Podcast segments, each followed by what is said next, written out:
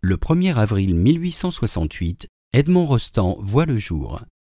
Diffusia.fr vous invite à écouter un extrait de son poème intitulé Les rois mages. Ils perdirent l'étoile un soir. Pourquoi perd-on l'étoile? Pour l'avoir parfois trop regardée.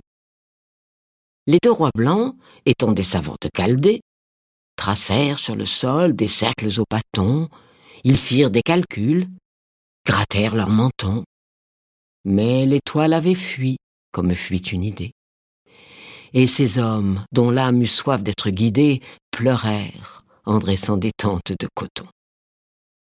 Mais le pauvre roi noir, méprisé des deux autres, se dit Pensons aux soifs qui ne sont pas les nôtres, il faut donner quand même à boire aux animaux.